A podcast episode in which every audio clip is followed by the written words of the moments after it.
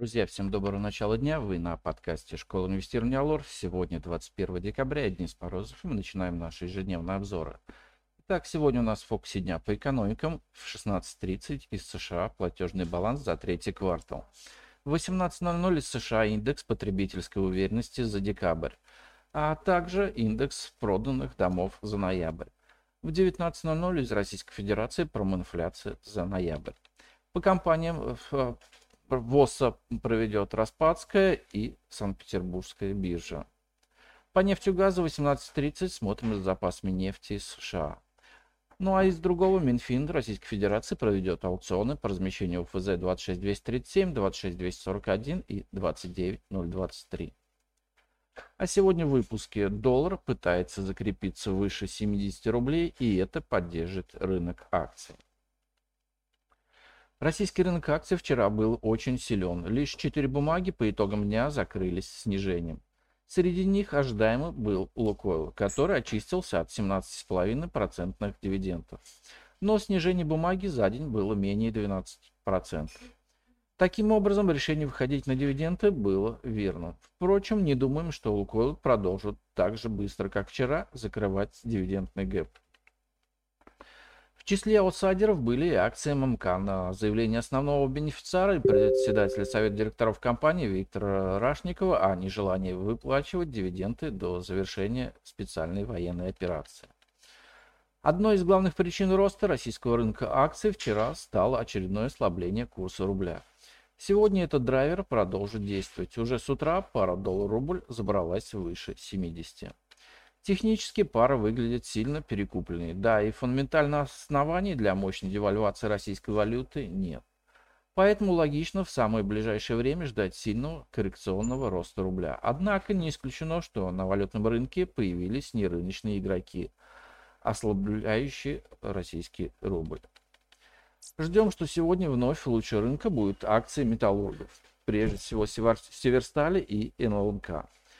На Норильский никель будет давить продолжающая сохраняться негативная техническая картина, а также намерение компании сократить производство никеля, что может не совсем быть компенсировано ростом цен на него.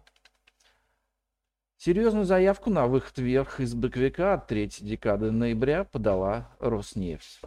Не исключено, что бумага начала движение к сопротивлению 378. А в районе несильного сопротивления завершила вчерашний день «Газпромнефть». Можно говорить, что мощный восходящий тренд от 10 октября по бумаге завершен. Но за последние дни она боковиком сняла техническую перекупленность и готова к новой волне подъема. Скорее всего, выход на дивиденды «Газпромнефти» окажется верным решением. Ожидаем, что дивидендный гэп будет меньше размера выплат. Внешний фон пока можно назвать нейтральным. Нефть продолжает консолидироваться около отметки 80 долларов за баррель. Основные металлы торгуются недалеко от вчерашнего закрытия. При этом стоит внимательно следить за индексом доллара, подающим с утра признаки роста. Укрепление доллара в корзине мировых валют может развернуть цены сырьевых активов вниз, что отразится на российском рынке акций. Друзья, большинство трейдеров испытывают сложности при торговле опционами в связи с их нелинейным ценообразованием. Это означает, что вы не знаете, почему и где вы получите суперприбыль или убыток. Греки опционов помогают прогнозировать как изменение цены отдельно взятого опциона, так и комплексной а, опционной позиции.